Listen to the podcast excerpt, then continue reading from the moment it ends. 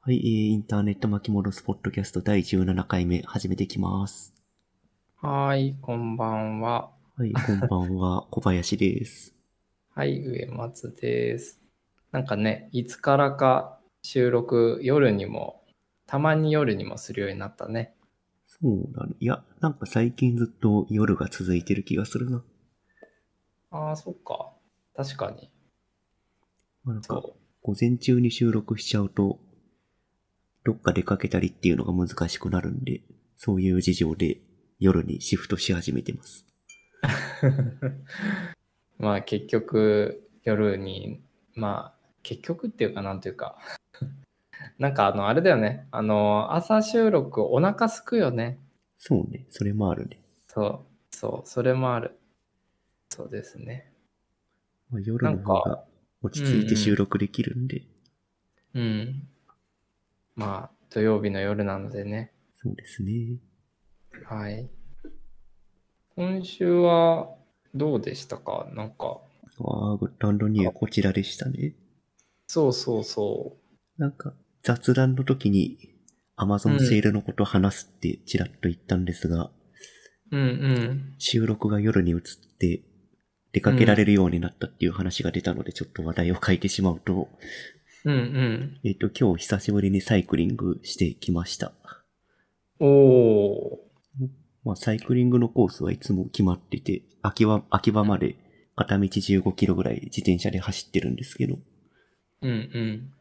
まあ、目的としては秋葉の散策と、あと秋葉に、秋葉 F っていう、まあ、割と新しめな綺麗な献血所があるんで、そこで献血を定期的にやってるんですよ。うんうんで、まあ、今回も献血目当てでサイクリングして秋葉まで行ったんですが、うんうん。まあ、自転車で行くんで、当然脈拍が速くなった状態で献血所に向かうんで、うん。献血って、脈拍が100以上だと献血できないんですよ。システム上、システムというかき、あの、ルール上。うんうん。で、今までは割と、む、えっと、しばらく時間が経てば脈拍が落ち着いて献血できてたんですけど、今日は珍しくうん。30分1時間待っても脈が落ち着かず、あらら。ドクターの方に諦めましょうって言って、献血せずに帰ってきました。ああ、そんなことがあるんだ。まあ多分、運動しなさすぎて心肺能力が落ちてるっていうだけなのかなと思ってますが。へえ。なんか、あの、運動した後は、あの、心拍数戻るものだと思ってしまっていいたので、そっか、1時間、30分1時間待っても戻らないっていうことがあるんだね。そうですね。まあ脱水症状とか今日暑かったんで脱水症状とかも若干原因としてはありそうだけど、っうーん、なるほど。ていうのが、まあ秋葉に行って、ああ、そうか、その献血終わった後にもちょっと秋葉散策してて、うんうん。えーっと、さっきちらっと言ったけど、Amazon セールでいろいろ物を買っていて、うん。えーっと、SSD を買ったんですよ。内蔵の。うんうんで内蔵の SSD って、まあ、えっと、マザーボードに、あ、えケーブルで繋がないといけないんで、うん。うん。そのためのケーブルを秋葉でジャンク品を漁ってました。ああ、あ、M.2 とかじゃなくいやて、なんか、あの2.5インチの箱のやつですね。あ、SATA のやつね。そうそう。で、SATA2 ケーブル買ってきて、うん、うん、うん。この収録終わったら取り付けようかなとうっすら考えてます。おー、なるほど。なるほど、なるほど。というのが今日、秋葉にサイクリングに行ってきたというグッドアンドニューでした。ちなみに、ちなみに SSD どれ、どれにしました？SSD は、えっ、と、1テラの、これはなんて言うんだろう、クル、クルーシア？あ、クルーシャル。そうクルーシャル。うん。安定のクルーシャルさん。SSD 知らない間にめちゃくちゃ安くなってましたね。あ、本当なんか、今ちょっとお尋ねしたのは、なんかあの、一時すごい高騰しちゃってて、うん。最近どうなんだろうっていうところで、あの、気になったんだけど。アマゾンのセールで1テラ1万円でしたね。ああ、じゃあなんか、あの、ちょっと前の相場に戻った感じだね。うんなんか想像以上に安くてびっくりしました。うんうんうん。なるほど。なんか、僕はなんか、あの、まあなんだろう、あの比較的山間部とか、あの、農村地域っていうか、まあ過疎地だね、に近いところに住んでいるんですけど、なんか一帯の住民の方々のコンピューターが遅い、Windows 7を Windows 10にしたいかっていうこうニーズにこう答えるっていうなんかよくわからないパソコン屋さんみたいなのをやってるんですけど、うん、パソコンの大先生じゃないですか。そう、まあそその中でこうあの SSD 乾燥するっていうのも結構一定数のニーズがありまして、なんかあの、結構ね、あの、各メーカーの Windows マシンの、まあ、分解のしにくさももちろん各社でいろいろ違うけど、なんかあの、作りの適当さ もう、あの、例えば、あの、わかりやすい例で言うし、実例で言うと、15インチと13インチがあって、事実上内部全く一緒とかね。ああ、うんうん、ケースだけでかいみたいな。そうそうそう。で、15インチの方スッカスカみたいな。あまあまあアップル、製品だとありえないみたいな。あの、ディスプレイの液晶だけでかいって話ね。そうそうそう。そうそうそうそうそう。で、しかもそのね、液晶の実解像度はどっちもフル HD だったりするっていうような。うーんうん。そう。あ、でもなんかそこで言うと、あの、ちょうど一昨日ぐらいかな、僕はあの、まあ、ちょっと前にオーダーしたのが届いたっていうことだけど、うんあ、の、レノボの Chromebook を買いまして、うん。Chromebook ね、舐めてました。想像以上に良かったってこと？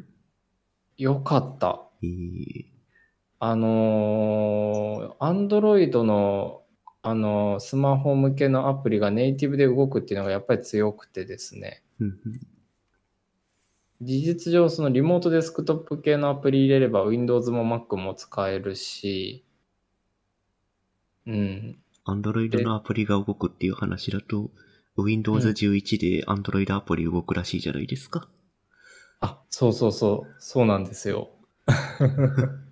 Chromebook の強みが。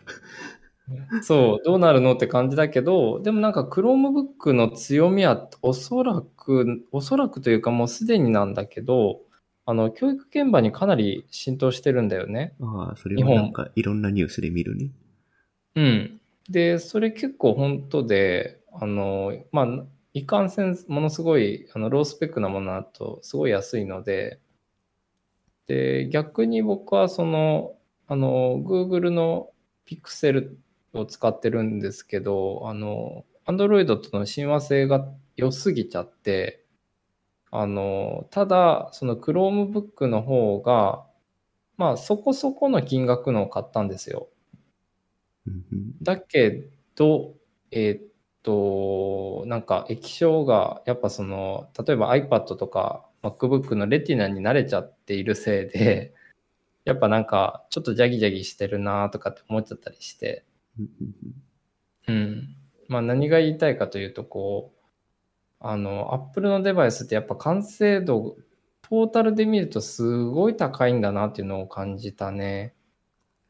うん。まあ、Chromebook と比べちゃうとそれはだだいぶ違うよね、そこは。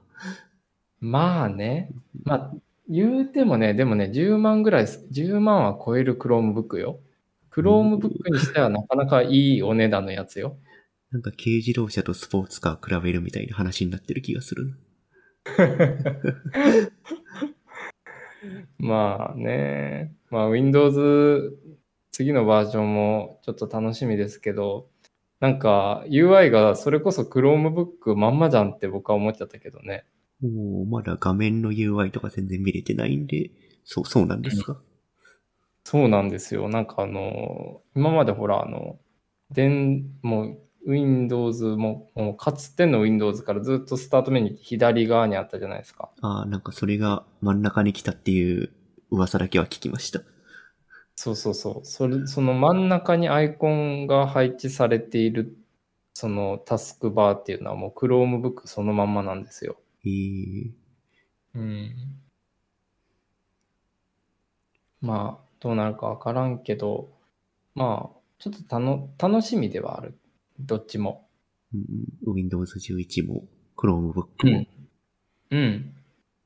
で、あと、まあ、あの、やっぱ、Apple は Apple で、まあ、あの、M1 チップは、個人的にはやっぱ、あの、コンピューターを、これまで何年かな、中学ぐらいから使ってて、なんか、ここまでしの、その、進化を感じたのは本当初めてだったので、あの、早く 正直ね、これ今、あの、M1 も使ってるけど、やっぱなんかいろいろと、まあ、環境がそちらにフルに移行できない、まあ、ハードウェア的な制約等々もあって、えっ、と、 Intel Mac をメインにしてるんだけど、早く M1 系のチップの、あの、コンシューマー、コンシューマーというか、プロユースにも対応できる Mac 出てほしいなってずっと思ってますけどね。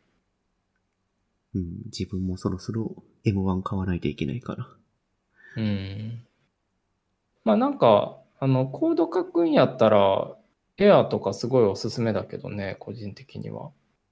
昔の初代 Air は持ってましたね、11インチの。おー、あ、懐かしい。タッピ持ってたね。持ってましたね。あれを、本当に、いつだろう。3年前ぐらいまで使ってたかな、多分。おー、なるほど。なるほどね。まあ確かにあれぐらいのサイズ感で、まあコード書くだけだったら、こと足りちゃうからね。そうそうそう。で、なんか、あの、エアーのすごいところは、ファンがないんで、ファンレスなんで、4K の120フレの編集とかしてても、全く音がしないんだよね。うん、ああ、それあれし、え M- M1 の Air だよね。そう、M1 のエア。うん。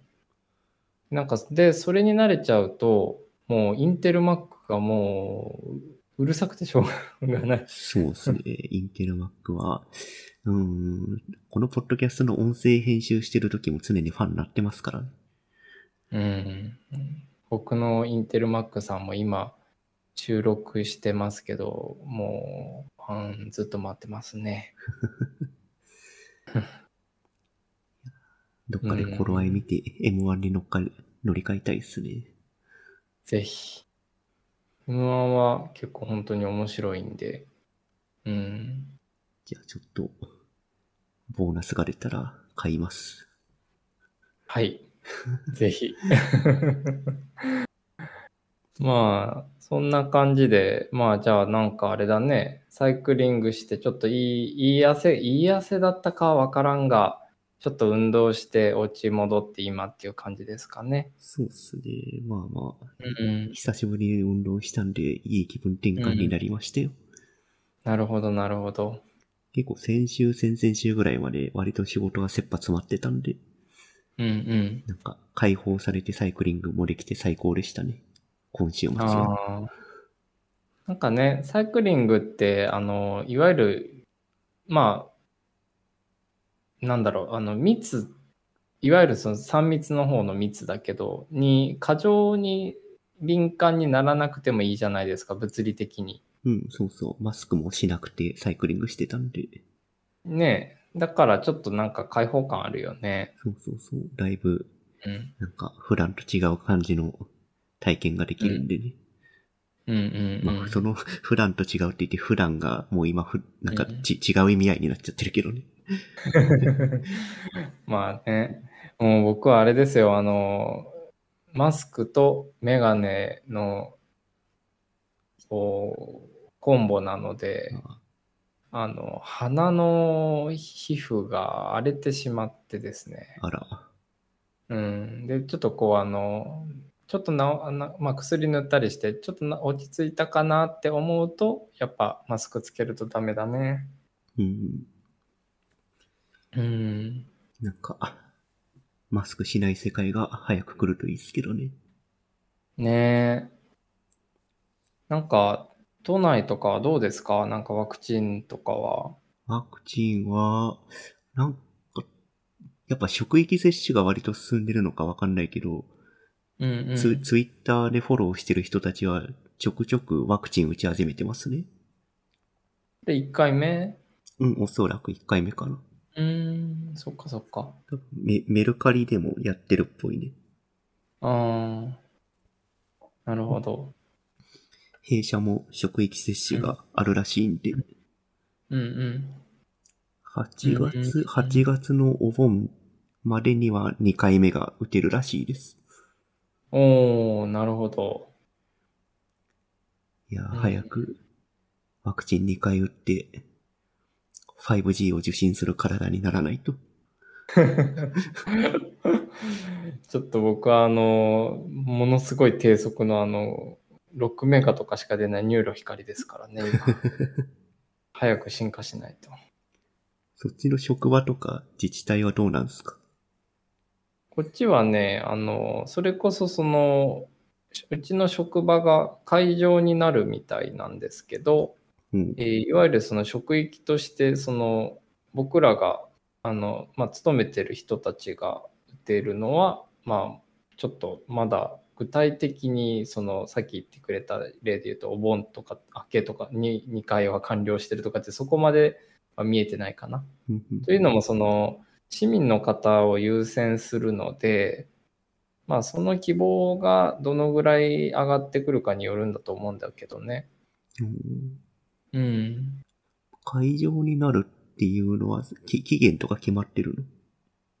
えっとね、一応決まってているけど、まあ、事実上もう、あの、準備整い次第、あの、ちょっと正直、あの、いわゆるその、平常業務運営的に言うと、今っていう感じは正直あるんだけど、あの、どういうことかっていうと、その何百人もの人が訪れる予定みたいなんですよね。うん、まあ、1日400人とか、そんな数百人とか呼んでたら、そう、そうですよね。そうそうそう。で、あのーまあ、あの、なんかその、えっ、と、駐車場とか、あの、あと共用部みたいなね、なんかいろいろと開放するってなって、え、誰が警備するのとか、うん あの、そもそも、あの、出勤したいんですけど、止めるとこがないみたいなことが、もう、あの、うち駐車場めっちゃ狭いんで、うんもうあのどう考えてももうその結末しか見えないんですよね。その近未来しか。そんな 業業務に支障が出る感じで、接種の会場になるんですか？いやー、なんかね、なんかそこはいつの間にか決まっちゃって、なんか内部で、あのー情報が共有される前に新聞のリークでみんな知るみたいな感じでしたね。うん。なんか会場にするんだったら、うまいことやってほしいもんですけどね。ねなんかあの、例えば動線とかも分けようと思えば分け、あの、いわゆるその大学機能と分けることはできる構造だとは、個人的には思っているんだけど、うん、ちょっとバタバタともう上、上というかもうなんかその、行政と多分上の人たちなのかな。なんかもう決まっちゃってから、じゃあ後で、あの、オペレーション決めましょうっていうような 感じなので、うん、ちょっとまあどうなるか何とも言えないんですが、まあで、もね、ワクチン接種は特になんか前もね、ちょっとこのラジオでも話題にしたけど、予約周りとかがすごいいろいろと、いろいろと大変なことになってますよね。そうですね。最近予約のシステムの話題すら聞かなくなっちゃいましたね。まあね、なんあか、の、あの予約システム、グダグダなシステムはどう、どうなったんですかね？あのというと。あの、インターネットから申し込む予約システム。ああ、はいはいはいはい。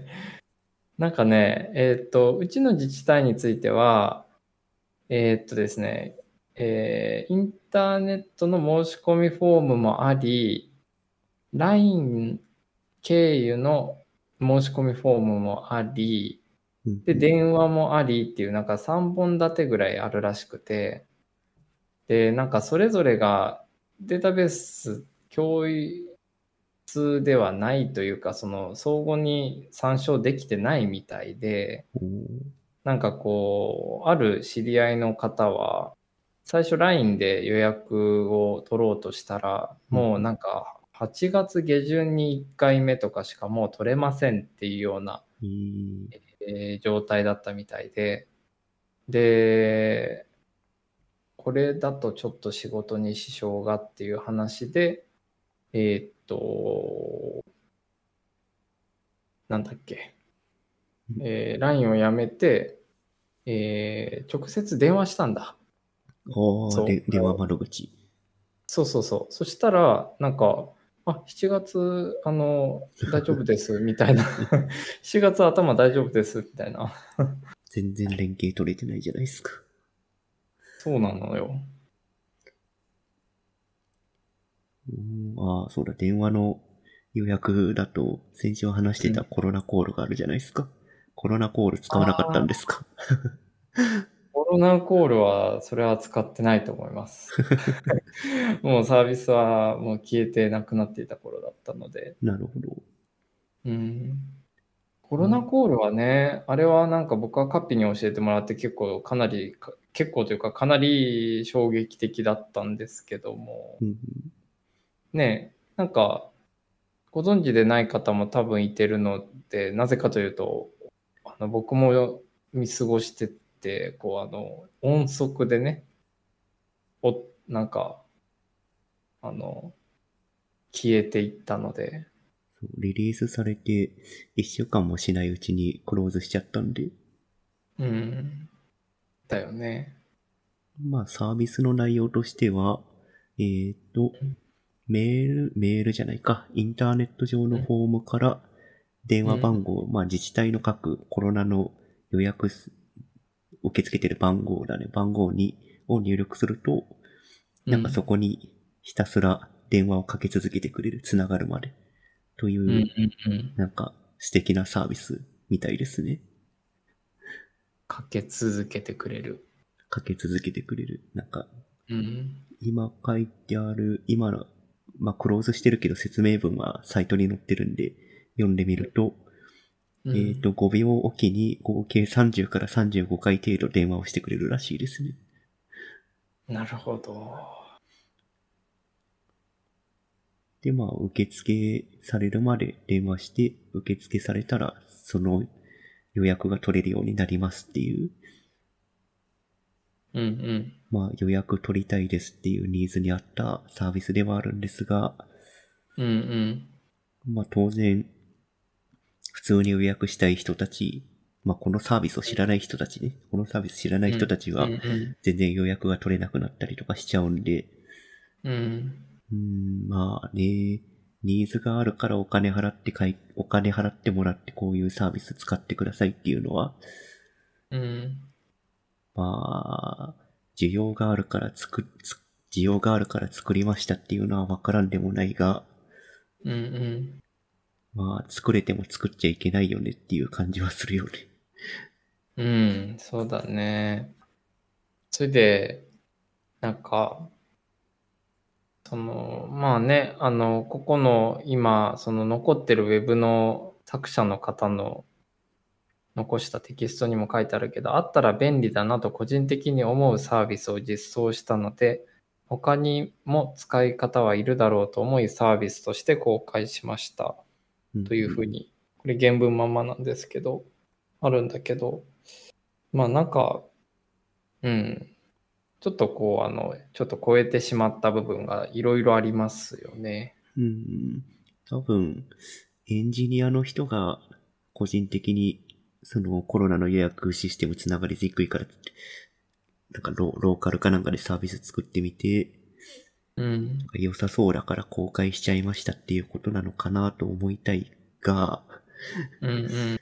サービスのリリース当初、今サービスがクローズしてるから文章消えちゃってるんですけど、うん。サービスのリリース当初は、えーっと、どこだったかな？なんかこの、今、テキストが消消されちゃってるからどこに書いてあったかちょっと覚えてないけど、うん。えーっと、こ、このサービスからの電話を着信拒否したい人、えー自治体の方は、えーっと、こ、こちらまでご連絡ください。で、うん連絡する際には、Amazon ギフト券3万円分を、えっ、と、なんかメールに送ってくださいみたいなことが書かれてたんですよね。うんうんまあなんか、なんだろう、あ、あ明らかに悪意があった、あるような文章が載ってたんで、うん。うんうん。善意で公開したんとはちょっと言いにくいのかなと思う。思うああ、うん、そうだね。で、なんか、うん、その、3万いくらを、こう、まあ、支払った人が、支払った人というか自治体というか、まあ実際におそらくいるんだろうね、あるんだろうね。うん。あの返金に、返金についてはお使いのクレジットカード会社にお問い合わせくださいっていう文言があるぐらいなので、うなるんほ、ど。うん、まあ、この Amazon のポ Amazon ポイントカードで送ってくださいっていう、そその、その方法自体がもうすでにグレーじゃん。その、うん、そうだねそ。うそう、じかあ、かかごめん、ちょっとん、ちょっと、あの、修正しておくとごめんなさい。僕がちょっと先走ってしまいました。コロナコールとはどういうサービスだったかっていう記録が下の方に書いてあったんですけど、うんうんなんかその利用者の人も成功報酬型として、えーっと、つながらなかった場合は料金はかからないと。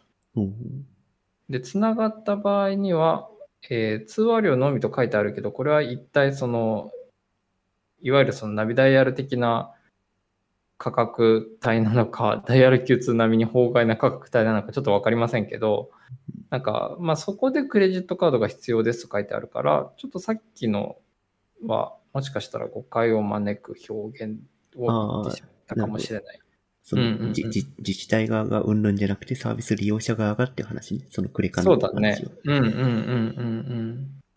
あ、ここに書いてあった金額も成功報酬としてワンコール550円税込みだそうです。はあ。そして接続後は22円30秒。うんうん。これはもうナビダイヤルプラスダイヤル Q2 みたいなもう強い感じですね。まあこれ IP 電話のサービスを使ってるんで、うん、うん。えっ、と、まあ使ってるサービスとしてはツイローっていう、まあ有名な海外のサービスがあるんですが、うんうん、そこのツイローのサービス経由で IP 電話の番号をツイローのところからもらって、うんうん各自治体、入力された各自治体番号に、そのツイローの API からひたすら、あの、サーバーで自動的に、こう、さっき言ったみたいに、うんえっと、5, 5秒に1回みたいな、コールをひたすらかけるみたいな、うんうんうん多分シシステムを組んでたんじゃないですかね、おそらく。うーん、なるほど、なるほど。で、そのツイローのサービス、まあ API で重量課金制なんで、そのツイローっていうサービスは。で、そこの重量課金に見合うような金額として、多分30秒22円が設定されてるんじゃないかな、おそらく。ああ、なるほどね。それでなんかあれみたいだね。なんかこの接続回数を上げる、まあ、い具体的には1.8秒ごとというふうに書いてありますけども、標準の3倍の可能性でつながる、その3倍ブーストオプションっていうのが550円税込みでつけれる。なるほど。うーん。いやー、まあ、まあね、必要だから作ったっていうサービスなんですかね。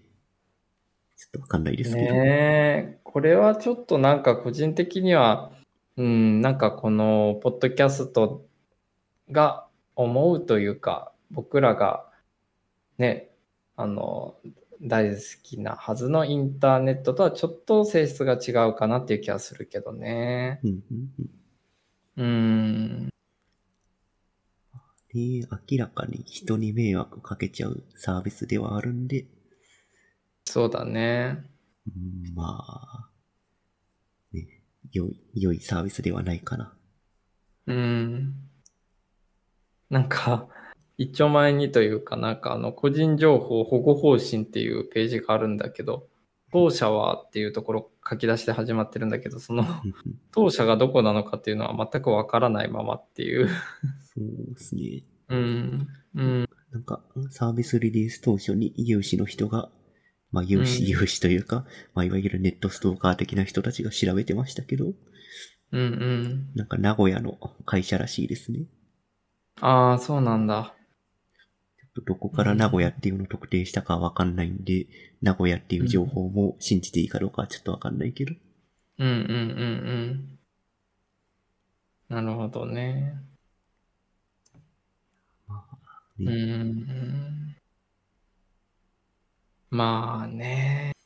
まあなんかあの、コロナコールは、これはまあウェブというか、まあ電電話だけど、まあウェブ、ウェブサービスであり、電話のサービスだけど、まあ、実際その大規模接種会場に、こう、キャンセル待ちでね、こう、夜な夜な徹夜組での人が何百人も並んでしまって、28日だったかな？20えあいや、28日はもうちょっと未来ですね。18日とかだったかな？なんかまあ、あの、比較的直近、あの、もうその、いわゆるその、キャンセル待ちというか、まあ、キャンセルが出たとしても、並んでいた人に絶対打ちませんっていう方針が出されていたけども、あら、それはうんニュース見落としてるな。うん。なんか、もうあの、毎晩200人とかな、あの、並んでたみたいですよ。うんうん。なんかそれは、なんだろう、集団免疫手に入れるためには打ってしまった方がいいような気はしちゃうけど、うん。多分そうやって断っておかないと徹夜がどんどんなら増えるから、そういう判断に至ったんだろうね、おそらく。そうだね。もうなんかその徹夜するっていうところでもう、もう密だ、密だし、もうめちゃくちゃやでね。そうそうそう。うん。うん。まあ、徹夜すると、いろいろですね、犯罪に巻き込まれたりとかいろいろあるんで、うんでそうだね。その会場側としても徹夜の人たちの警備しなきゃいけなかったりとかいろいろあるんで、まあ中うんうんうん中止せざるを得ないよね、そこは。うんうんうん。そうだね。から、そう。ちなみにこのコロナコールについて言うと、これはどこでこのニュース、僕はカピから教えてもらったんやけど、どこで知ったこれ？これもう完全にツイッターで炎上ししてたんで、見に行ったって感じですね。ああ、なるほど、なるほど。それはなんか、どっかネットメディアとかが取り上げてたの？ああ、どうなんだろう。多分だけど、なんか、2ちゃん、二ちゃんか2ばっかどっかで話題になって、それを、なんかうんうん誰、誰かが拾ってきてツイッターで拡散したとか、そんな感じなんじゃないかな。うーん、なるほどね。うん、うんうんそのね、コロナコールがいいサービスか悪いサービスかっていうのも、まあ多分利用、うん利用者、利用者がいろいろ考えないと分かんなかったりするからね。そうだね。多分パッと見、話だけ聞くと良さそうなサービスには聞こえるよね。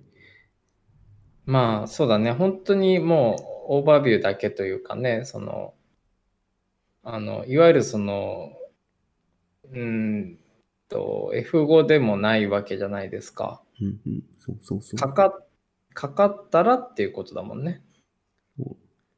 だからその、うんコロナの電話予約つながりにくいですっていう問題を解決するためにこのサービスをリリースしましたっていうのは、うんまあ、問題解決するためのサービスですっていうのは、まあ、非常にわかりやすくて、うんうんうん。そうだね。本当シンプルにそこだけ見見たら、おっしゃる通り。多分ね、こうんのサイトがね、すごい小綺麗にできてたらね、もう少し騙されてたと思うよ、たくさん。ああ、それはあるかもね。なんか、あの、久々の、あれ、ホームページビルダー使ったかなみたいな、IBM のを使ったかなみたいな、あの、タイトタイトルとかね、あるもんね。ワーゆえワード使いましたみたいな、そんな感じの。そうそうそうそう、ワードアートかなみたいなね。うん。まあ、ね。まあそのサービスのなんか、良し悪し、うん良し悪しっていうのは、まあ、この、この、うんこのコロナコールはすごいデザインがチープなんですぐ、あ、怪しいサービスかなってわかるんですけど、うんうん。なんか最近いいサービス悪いサービスが若干区別がつきづらくなってますね。あ、というと？えっ、と、その、なんだろう。明らかになんか犯罪的にグレーなサービスうんうん。だとか、明らかにスパムとか、スパムとかフィッシングサイトだけど、うんすごい小綺麗に作っていて分かりにくくなってるみたいな。あー、なるほど。あとはあれだね。なんかこう、事実上、中身がない、実績もない、フィードバックもほぼないっていうような、いわゆるなんかコンコンサル系のものとかもなんかあるね。そういう、そういった、あの、立派な感じのするサービスサイト。見た目、見た目はすごい綺麗だけど、うん。コンテンツの中身あまりなないですみたいな。そうだね。それはもしかしたらあれかななんか、あの、まあ、CMS が結構その、ね、スタジオとか、あの、いわゆるノーコード系がかなりモダンなテンプレ、モダンになってきたじゃないですか。で、実装できることもモダンになってきたし、デザインそのものも結構しっかりと作ってあるものを使えるようになったっていうのもあるのかなうーん、どうなんだろうね。なんか、そういうサービス作る人たちは、ほうん。他の良さげなサービスのコードをコピペして作っちゃってるような気はしなくはないけど。あー、そこ調べるとちょっとなんか闇が見えそうですね。そういろいろですね。いうーん。やコード、コードコピペ系の話だと、一つ面白い話があって、うんうん。前の職場のコーポレートサイトが、まるっとパクられてましたね、一回。おっと、それは同業他社と等々にですか？同業かな？まあまあ、おそらくウェブ制作会社だったかな。にえソースコード丸コピーで、一番ひどいのが、えっと、プライ、なんだっけ、プライバシーマーク。あれの番号全く同じだったっていうね。ー、笑っちゃうね、それ。そう笑えないけど笑っちゃうね。うんまあ、なんか、えホホームかどっかに報告したら、翌日にはなくなってましたね。ー、うんうんうん。ああ、そうか。なんか、うん。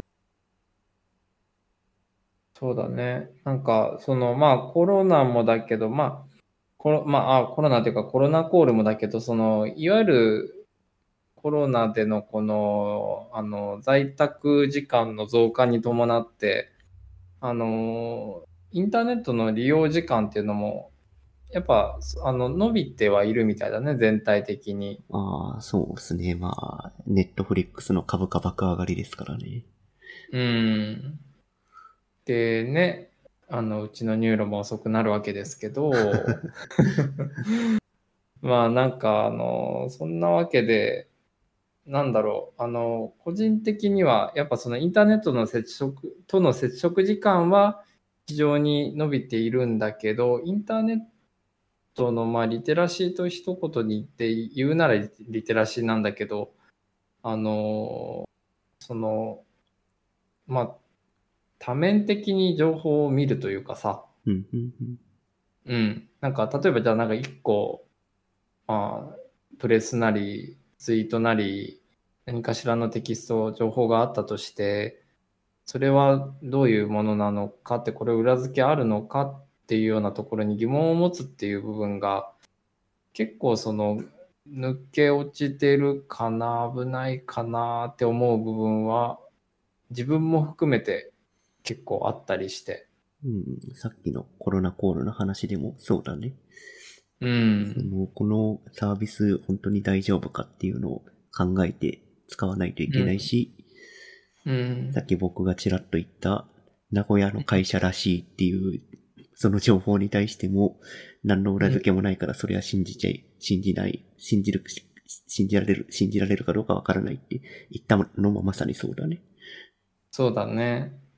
でもなんか、例えばだけど、その、名古屋の会社かもしれないっていうところでもう、あの、音は、音としては聞いてたかもしれないけど、まあ仮にね、家庭でリスナーの方で、名古屋の会社らしいっていうところで、あ、そうなんだって思ってしまうと、多分その瞬間にその先の音声はもうただの音になっちゃうよね。情報ではなくて。ああね、それは、うんなんかね、あの、マスコミの切り抜きとかと同じですね。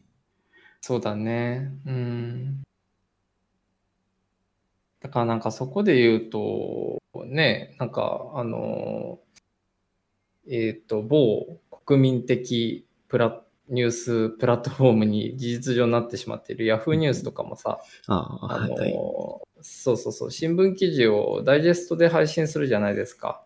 うん、まあ、い割といろんなサービスがそれを真似してる感じはするね。そうだね。そのサブカル系のニュースのネトラボさんとかもそうだし。ああ、確かに確かに。なんか、ダイジェストにまとめるまでもない、どういうことかっていうと、全文読んでも別にそんな、あの、まあ、プラス1、2分はかかるかもしれないけど、ぐらいの分量のものでも、こう、ここがポイントみたいにこうね、丁寧に示されているんだけど、それが結果的にね、あんまり良くない方向にこうあのコメント欄とかを見てるとですね、なんかそれこそさっきの名古屋らしいよっていうようなところでもう名古屋だって断定しちゃうようなね、うんうんうん。なんかそんなような詰まるところ、そのダイジェストしか読んでいないなっていう人のコメントにものすごいたくさんのいいねがついていたりして、あーって思ったりとかすることは多々ありますけども。で、しかもそこのコメントが割と一つのところに偏、一つのその傾向に偏ってて、その、い一つの意見をひに対してひたすらみんながコメントしちゃうと、あ、この意見は正しいんだって勝手に勘違いしちゃったりとかもするんで、あー、わかるわかる。そうだね。うん。若干怖いんですよね。ああいうコメントシステムって。そうだね。で、昨日かな？なんか夫、夫婦別姓が違憲になったっていう裁判があったじゃないですか。うんうんそれを YouTube で見てて、うん。うんうん。ココメント欄見て、ちょっと、うんそ、あの、そ、騒然としましたね。おお。なんか、裁判官よくやった、なんか、け憲法を守ってくれてありがとうみたいな。あー、そっちか。そうそう。日本の伝統を守ってくれてありがとうみたいなコメントが割と並んでて、うんうん。ちょっとびっくりしちゃいましたね。ああ、それは確かにちょっとびっくりするね。あなんかそれはあのどういう意味で僕はびっくりするかっていうと、まあ、当然そういう価値観の人がいるっていうことはもちろん否定できない、否定すべきでもないと思うんだけどう、ん。でもそれがこうあの、さっき言った話で言うと、こう、レコメンドされてというか、その、いいねが増えて、コメントもぶら下がっ、い一番ぶら下がって、結果的に一番目のつく位置に来ていたっていうことだよね。そうそう。YouTube のコメントのエンジンっていいねすると上に上がってきちゃうんで。そうだよねリアクねリアクションが多かったりすると。うんうんうんうんうん。だから、どんどんどんどんコメントの意見が先鋭化されてっちゃうんだよね。うんうんうんだからすごいそこはコメントシステムとして危ういところがあるなっていうのは、その YouTube のコメント見て思った。そうだよね。なんか、あのー僕もカッピが言わんとしたことは、その思想云々の話ではないなっていうのは、今、あの、感じながら喋っているところなんだけど、なんか、なんだろう。その、もう結局それってあの SNS のいわゆるフォロー、フォロワーの関係とすごく似ていて、あのね、あの、リツイートかフォロワーが多いえー発言なり、ポストなりが、どんどんどんどん、あの、露出す、の機会が増えていくっていうアルゴリズムに、それ、コメント自体も乗っかっちゃってるってことだよね。そうそうそう。だから、うんなんかコメントってすごいパブリックなように見えるけど、実は偏ってるんだよっていうのをうん。知って、知ったというか、その考えた上でコメントも読まなきゃいけないので、うん。なんかね、ダイジェスト読みもそうだけど、頭使ってインターネットのテキスト情報を摂取しないと、ちょっとやばいことになりますよっていうのは最近よく思うな。そうだね。おっしゃる通りですね。なんか、そう、YouTube のコメント、あの、てか YouTube というプラットフォームでまず言うと、あの、もう事実上のテレビの、まあ、一つのチャンネルと言っても過言でないぐらいのもう一つの大きな映像メディアになっているじゃんね。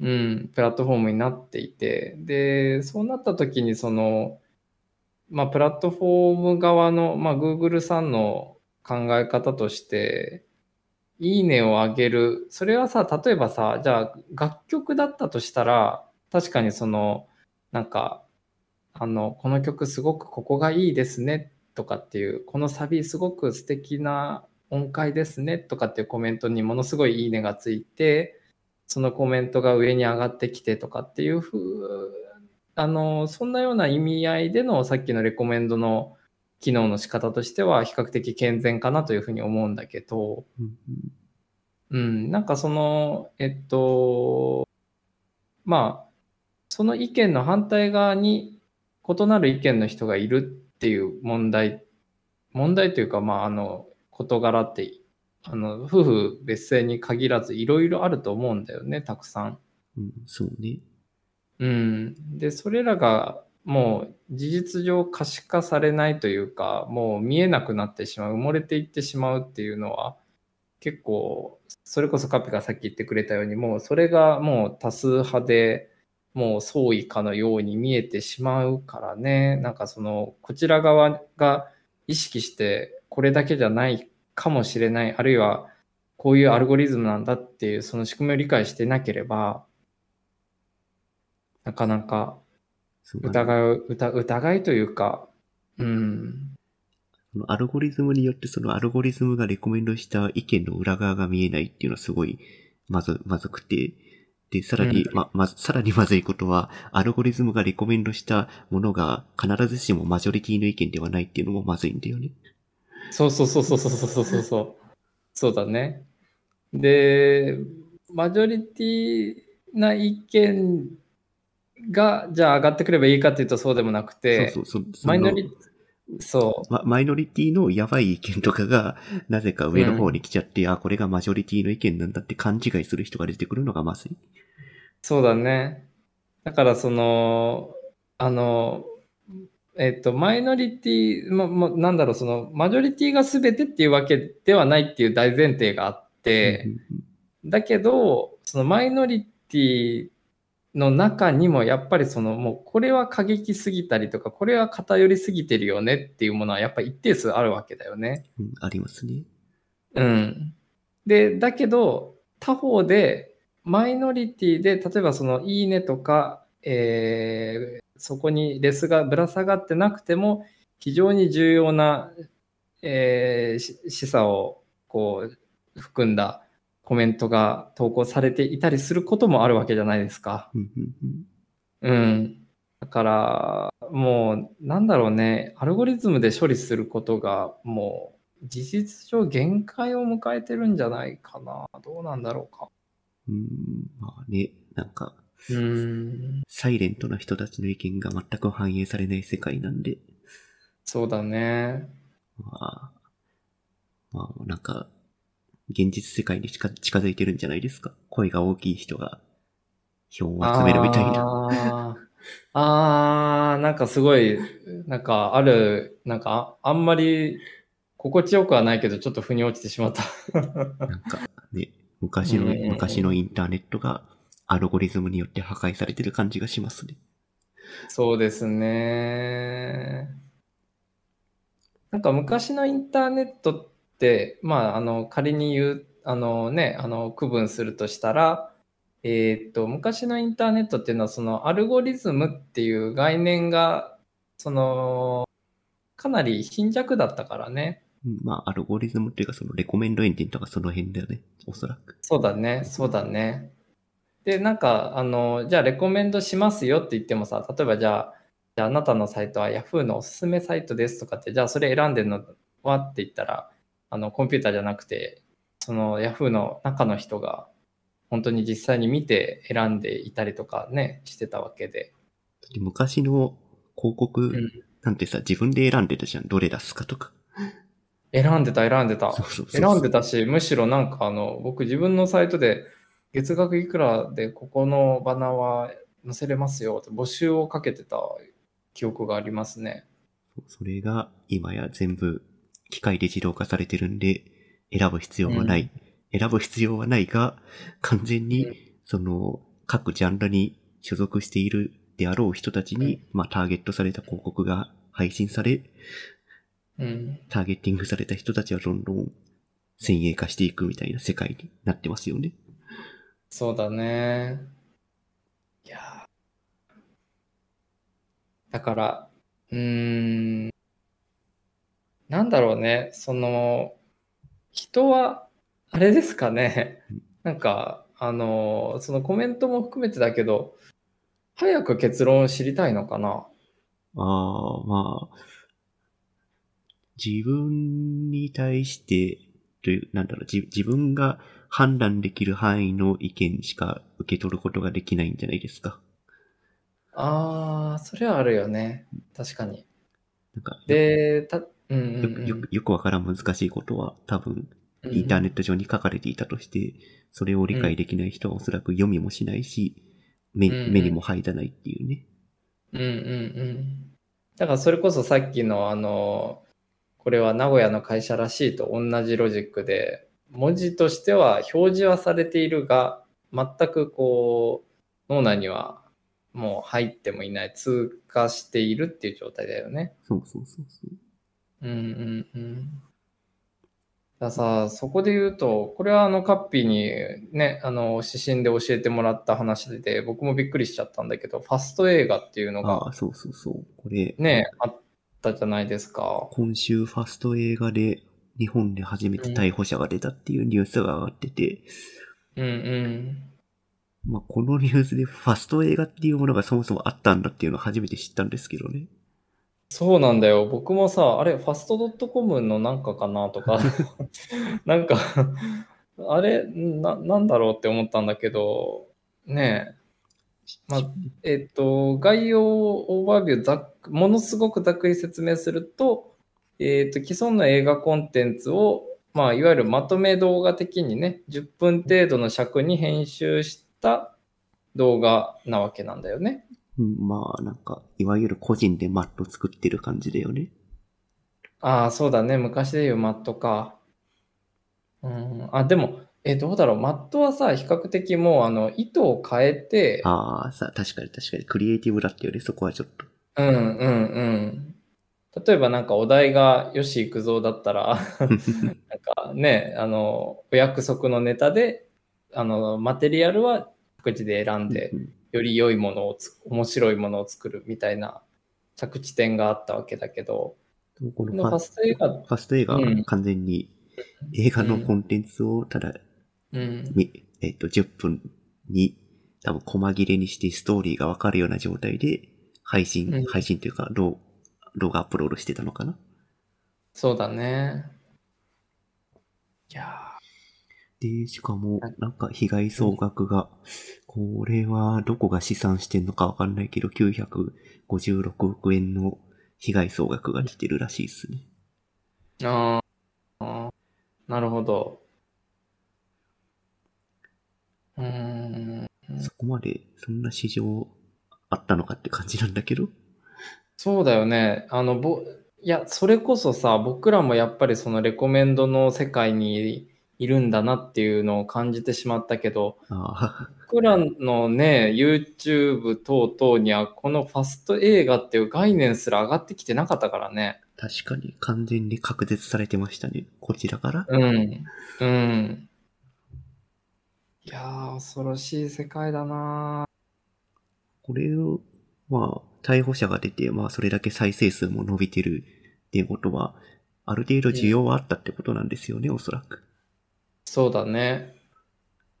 アカウントも55あるって書いてあるから、これはもしかしたら、あの、2チャンネルのあの、ひろゆきさんの切り抜き動画誌より多いんじゃないですかね。どうなんだろう。うーん。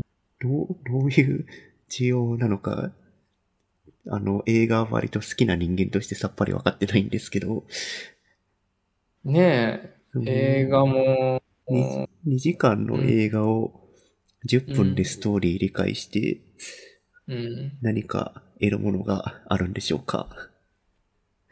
いや、あの、僕も本当にシンプルにそこが疑問で、10分で多分なんか、起承転結、仮に、ものすごく仮に1万歩ぐらい譲ってしてたとして、そこから何か人生豊かになるんですかね？うーん、おそらく、これは完全な予想、予測を立てるんだけど、うん。あの、周りと話題を合わせるために見るとかそういう感じなんじゃないですかね。あー、そうだろうね。あれ見た？見たよっていう、あれ、あそこに合わせるってことですよね。そうそうファッション映画好きみたいな。うんうんうん。それ、それだったら映画見なきゃいいのにって思っちゃうけど。いや、ほんとそうや。映画、だってさ、うん、映画。そう映画ってその長尺のコン映像コンテンツの中に、まあいろんなうん要素、ファクターがあって、で、それをそれぞれ、例えば演出が好きとか、音楽が好きとか、俳優が好きとか、うん。演技が好きとか、脚本が好きとか、うんまあ、シナリオ構成が好きとか、まあいろいろファクターがあって、うん。どれが好きかで、そのなんかそれぞれの人の個性とか着眼点とかが違ってくるのがすごい面白いコンテンツだと思ってるんだけど、ね。そそうだね。その、僕もそう思そう、そのうん。面白いところを何も享受できていないんで、う。うん。10分で映画の内容を知れて効率がいいように見えるけど、なんか単純に10分を無駄にしてるようにしか見えない。そうだね。だからこれは結果的にものすごく文化的な意味で、こう、自身を貧困状態に陥らせるコンテンツのように思えてならないんだけどね。そうだね。なんか、うん。んこのファスト映画で、まあ12う本ん映画見ると、まあ大体2時間なわけじゃないですか。そうだね。多分その2時間でちゃんと映画1本見た方が豊かな人生が送れる気がするな。うん。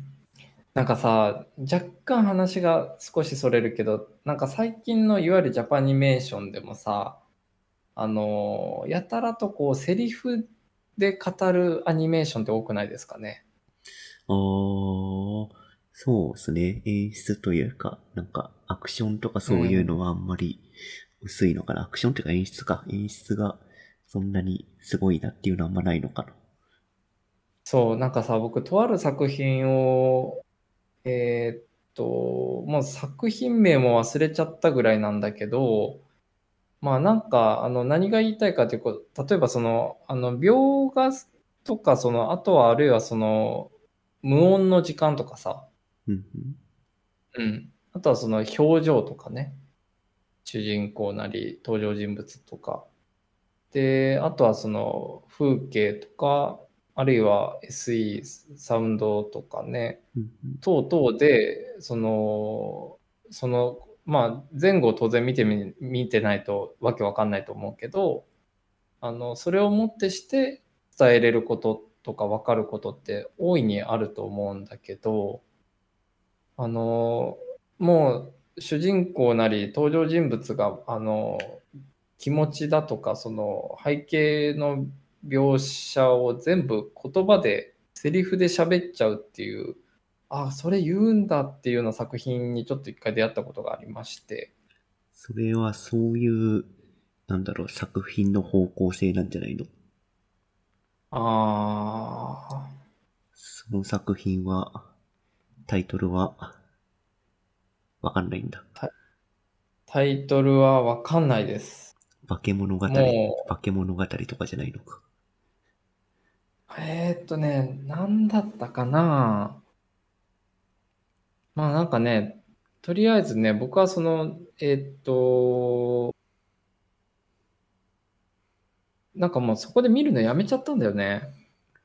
多分、なんか、意図、意図的にやってるんじゃないのかな、作品全体として。あその、キャラクターが自分の心情とか背景とかを全部説明するのが一つのネタになってるとか、そういうのじゃないのかな。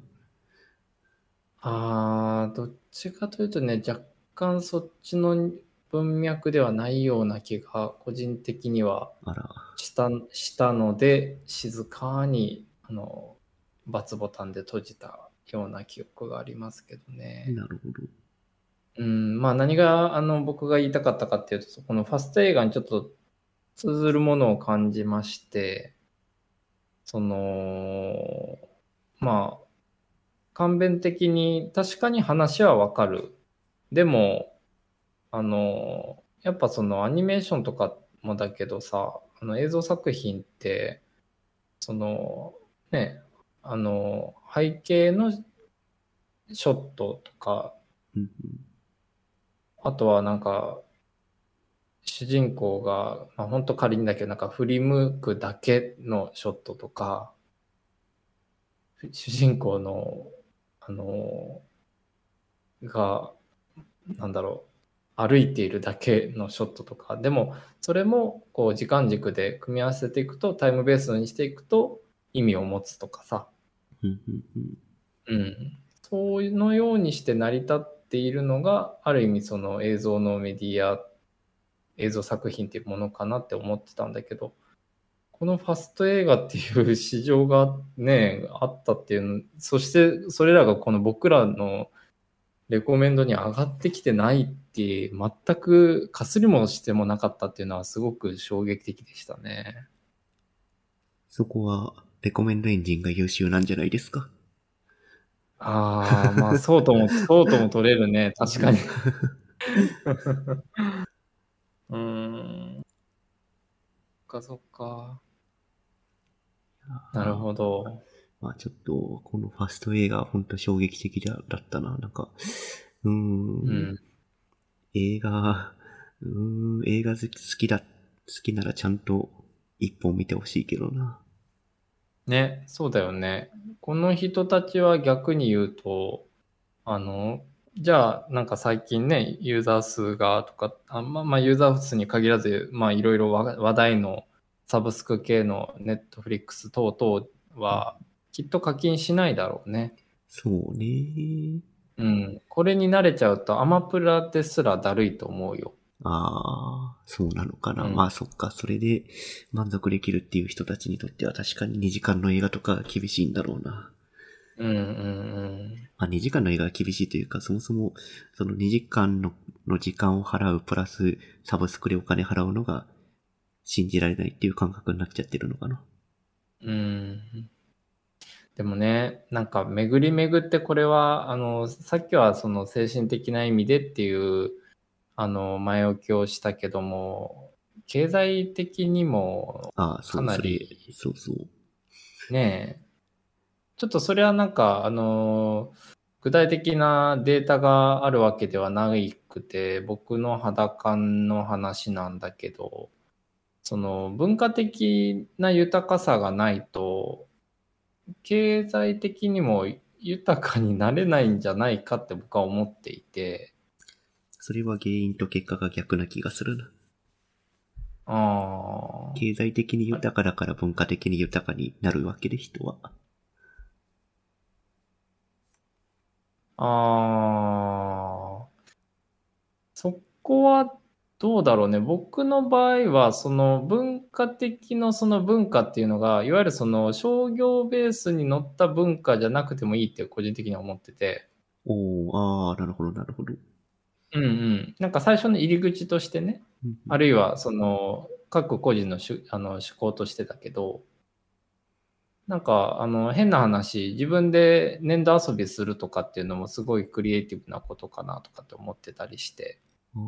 確かに。うん。自分で絵描いたり小説書いたりもお金はかかんないけど、すごいクリエイティブなことだね。確かに確かに。そうそうそうそう。で、なんか、まあなんか自分たちを棚に上げるようなけ言い回しになっちゃうけど、その、まあそもそもこのインターネットを巻き戻すポッドキャストの原動力ってさ、僕らがその少年期の頃にインターネットでいろいろとそこを遊び場にしてね、小説書いたり、ホームページ作ったり、なんか、Google AdSense のアカウントをバンされたりとか、なんかいろいろやってたわけじゃないですか。そうですね。うん。なんか、それ、それらってさ、すごい、なんか、やってる当時って、その、効率とか、その、無駄だとかっていう意識もなかったけども、その効率を求めるとかっていう概念、そんなになかったと思うんだよね。うん。それは、なんか楽しいからやってたからね。そうそうそうそうそう。だからさ、なんかそういう意味で言うと、まあなんか文化的にも、やっぱ文化的な豊かさっていうのは、強いては、そのまあじゃあさっきの話で言うと、僕もカッピも多分、その青少年期のあの時代のいろいろな試行錯誤というか、まあ苦ではなかったよね。結構楽しかった経験がなかったら多分今の仕事をしてないとさえ言っても過言でないと思うんだよね。うん。中学生でホームページ作ってなかったら、フロントエンドエンジニアにはなってないっすね。いやー、僕も中学生で、あのーなんか、フリーランス業をやってなかったら多分今の仕事をこのスタンスでやっていないので、だそう考えると、じゃあ、経済的な豊かさととかっていうところにもある程度は相関性があるのかなって思ったりしたなああ、なるほど。文化を大事にすれば、後で経済的な豊かさがついてくると。そうそうそうそう。それは確かに。うん、そうなんですよ。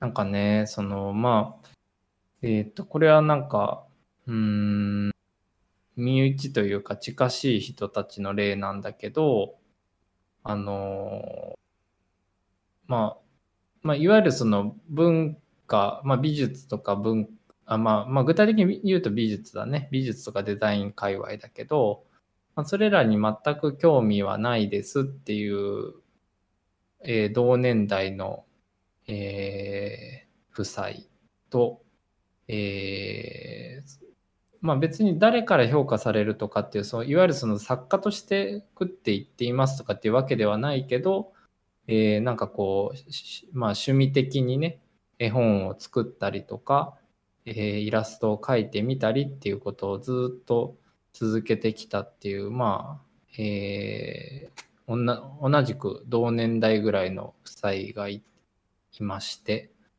で、えー後者の方々は、えー結果的にその、いわゆるその、年齢がかなり上がってきて、えーっと、もう70とか80が近いぐらいなのかな。まあ、どっちも大体そのぐらいなんだけども、えー精神年齢がすごく若いんだよね。いい意味で。若すぎる、あの、あの中二病とかっていう意味じゃなくてね。あの、すごく生き生きとしている。うん。で、なんか、あの、で、片やじゃあ、その、もうひひ一組のその文化的なものに触れてこなかった人たちっていう方を見てみると、確かに経済的にはどちらの、えーえーと、ご夫婦も、えーまあ、暮らしてはいける、えー蓄えはある。でも、えーもう時間はあるけど、何をやったらいいかわからないとかっていうような状態に陥っていて、お金の使い方もわからないし、時間の使い方もわからないっていう状況に陥ってる人をたまたまあの知り合いでまあそのまあ対局でもないけどその社会的な金銭的な意味でのステータスは比較的似てるんだけど文化的な豊かさにはかなり差がある。でそれがまあ人生の意味での豊かさに個人的にはかなり直結しているように見えている方がたまたまちょっと身近にいてちょっとなんかふとその方々のことをこの話をしていて思い出してしまったんですけども。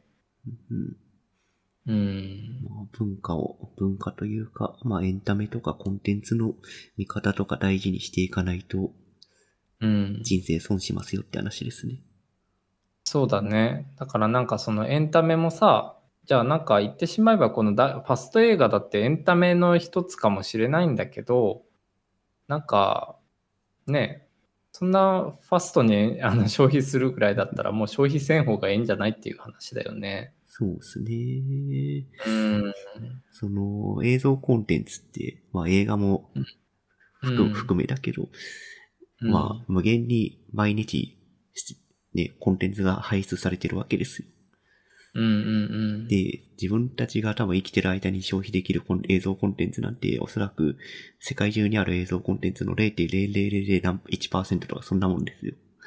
そうだね。もうどんどんどんどん増えて、増えていくスピードの方が圧倒的に速いですからね。そう、それをまあ効率よく消費しようってしたところで、多分0.00001%が0.0000002になるぐらいなんで、そそこをどう頑張って増やし、し増やしても、結局、なんだろう、コンテンツ全体として消費できる量なんて、その誤差でしかないので、どんだけファ,、うん。ファストにコンテンツを消費してもね、うん。それであれば、ちゃんとその0.0001%の中で、ちゃんと自分が、の身になるようにコンテンツを消費するのがいいんじゃないかな。そうだね。なんか、その消費っていう仕方にもやっぱりその、まあ、受動的か否かみたいな部分はあるような気がしてて、例えばその、じゃあ自分がみ、まあ同じコンテンツをじゃあ見たとして、ファスト映画で見たそのコン、じゃあ、とあるコンテンツと、フル尺で見たそのとあるコンテンツっていうもので得るものって絶対違うと思うんだよね。うん。で、それが、あの、自分、今、その、カッピがその0.000何パーがどのぐらいになるかっていう、そのパーセンテージで例えてくれたけど、なんか、あの、そのことの大きさって、なかなか人に言われてとか、あるいは人が言ってくれるものでもないかもしれないね。うん、まあ、じ、自分でなかなか気づきづらいってことかな？そうそうそうそう。自分で気づきづらいし、むしろ、なんかこう、あの、あのね、インスタントに見れるし、しかも無料で見れるっていうことで。そっちに流れてしまう人がいるっていうのもわからんでもないけど、まあ、つまるところ、その、映画、まあ、この場合は映画だけど、それをフル尺で見て、自分なりに分かんないところとかもやっぱあったりするし、で、自分なりの解釈をしたりとか、分からなかったらもう一回見るとか、あとは分かってもすごく印象的だったからまた見るとかってあるじゃないですか。うん、ありますね。ねえ。そういうことをきっとこのファスト映画はきっとというか、おそらく あの、じゃあまたこれの映画面白かったから見ようっていうふうにはならないよね。うん、そう、ね。なぜなら、うん、なぜならどんどんどんどん新しいファストな 映画がバンバンバンバン上がってくるわけだからね。そうですね。いうん。や、この無料で、まあ無料で見れるっていうところも、まあ一つうん。問題なのかなって思うね。そうだね。その、まあまあ無料で見ちゃうことが悪いとかではなくて、無料で見ざるを得ない人たちがいるっていう経済的な格差が生まれてるっていうところ。うんうんうん。わかるわかる。で、うんそれが最近インターネットは徐々に徐々にそういう格差が開き始めてるなってうっすら思っていて、うん。あの、お金払わないとちゃんとしたコンテンツが得られない環境下に徐々になってるじゃないですか。なってますね。で新聞社が記事とか全部有料化したり、うんうん。その良質なコンテンツはやっぱりお金払わなく、おお金払わないと、その YouTube でダイジェストしか見れないみたいなそういう世界になっているじゃないですか。うんうんうん。そこもなんか情報の、情報がちゃんと取得できない、け経済的に豊かじゃないから情報がちゃんと取得できないっていう状況になんか若干なってるんじゃないかなっていううっすら思い始めてる。このファスト映画の話題で。うーん。なんかそこの、例えばじゃあ新聞の有有料購読っていう話で言うと、あの、米国でトランプ大が大統領だった時代に、えーニューヨークタイムズだったかな？えっ、と、有料の、えー購読者がものすごく伸びたんだよね。うん。で、それは、やっぱりその、本当にこう、裏の取れた報道なり、論考なり、ちゃんと読みたいっていう人たちのニーズが、えー可視化されたというか、結果として現れた。および UIUX の改善を新聞社もしてデジタルシフトしたっていう、まあ、双方の結果だと思うんだけど、なんかあのーでもそれはさ、やっぱさっきカップが言ってくれたように、あのーね、その一方で 米国では、あの、Q アノンで、こう、議会までね、こう侵入事件があったりとかってことがあったわけじゃないですか。同じタイムラインで。うん同じ時間軸で。ってなると、やっぱそのアクセスできる情報に課金をもう物理的にできる人、できない人っていう、あの、とえっと、区分ももちろん生まれてくるけど、えー課金する必要があるかないかと、どのように判断するかっていう、なんかそういった分かれ目も出てきているような気はすごくするかな。うん課金する必要があるのかどうか判断がつかない人たちそうだね。ああ、うんその、それ、それはそうだね。経済的に別に、えっ、と、豊か、豊かな状態だけど、その、んフリーでし摂取できる情報で問題ないであろうと判断してしまってる人たちってことね。そうそうそうそうそうそうああまあね、そこは、うーん、経済的に豊かだったらそこは気づいてほしいなって思っちゃうけど。うん。ね、なんか、で、多分さ、その経済的な豊かさっていうものも、なんかあの、内訳は本当に人によって異なるように思っていて、まあ変な話、あの、なんか、親御さんからのもう相続であの豊かなんですっていう人も、いうん、一定数いるだろうし、方や自分でこう情報収集したりしてビジネスをやっていますっていう人もいる、前線でね、毎日やってますっていう人もいるだろうし、うん、そうなってくると当然そのアンテナの張り方とかっていうのも変わってきそうだよね。うん、確かに、うん。経済的な格差の問題だけではないか、そこは。うん。だからさ、そこで言うとさ、じゃあ例えばコロナコールだってさ、あのーある程度、えーまあ、ウェブ周りも含めてだけど、その技術的に詳しくないと実装できなかったはずじゃないですか。うん、まあ、そうですね。うん。で、そこにじゃあ、まあ、その3万円着去したかったら請求をとか、あるいは成功報酬型でいくらでとかっていうような、その、えっ、と、金銭的な要求を乗せてきたっていうところで、まあ、事実上サービス閉鎖に追いやられるスピードがより早まったっていう側面はあると思うんだけど、うんそこはもしかしたらさっき言ったその情報の、えーまあ、倫理観というか、まあ、この情報はどのぐらいのプライオリティで受け止めるべきかとか、うん、なんかそういったその自分の自分でこの情報は、えーこうだからこうまあまあ詰まるところはあれだね無意識的にこうあの疑ってか、すべて疑って書かれていうわけではないけど、あの、まあ、ちゃんとこれは、あの、なんだろう。どういう仕組みでこの報道がなされているんだろうとか、どういう背景でこのコメントが上がってきてるんだろうとか、なんかいろいろ知っていないといけないことっていうのがもしかしたらユーザー側にもものすごく求められることが増えているのかもしれないね。うん。で、うん。インターネットが複雑化してしま、しまったので、ですね。なんかさ、それこそその YouTube のコメントとか Yahoo ニュースのコメントとかっていうのも、ね、レコメンドエンジンっていう存在とか、そのアルゴリズムっていうものを理解していなければ、ああ、そっか、みんなこう思ってるんだなって捉える人が一定数いると思うんだよねう。ん。それはいますね、うん必ず。うん。なるほど。ファスト映画。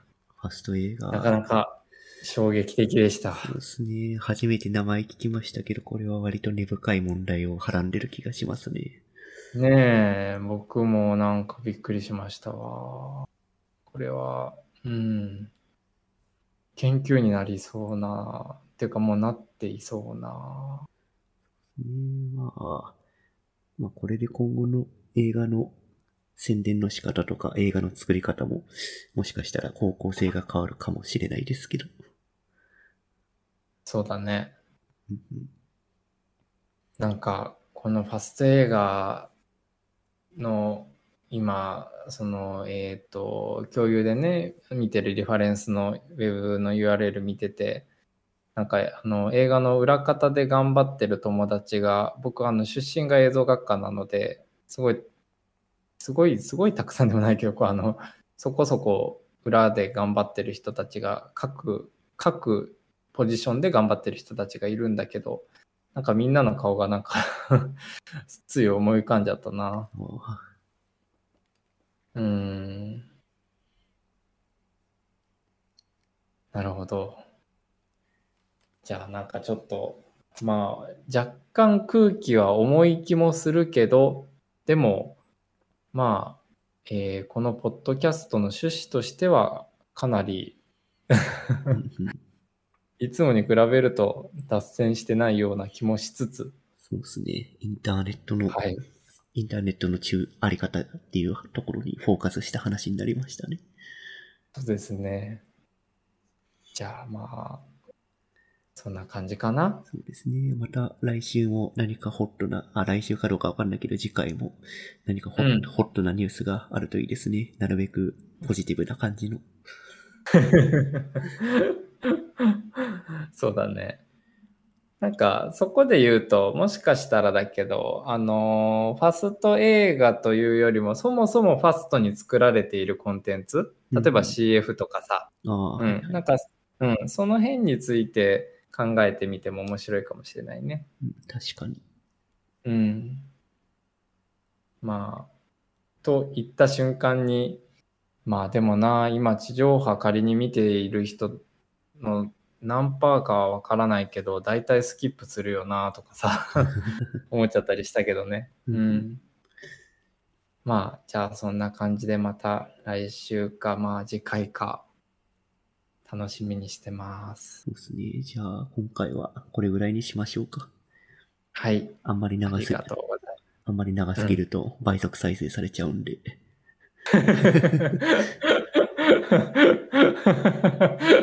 最後ちょっとそれ良かった。はいじゃあ、これではい終わりにします。お疲れ様です。はいお疲れ様です。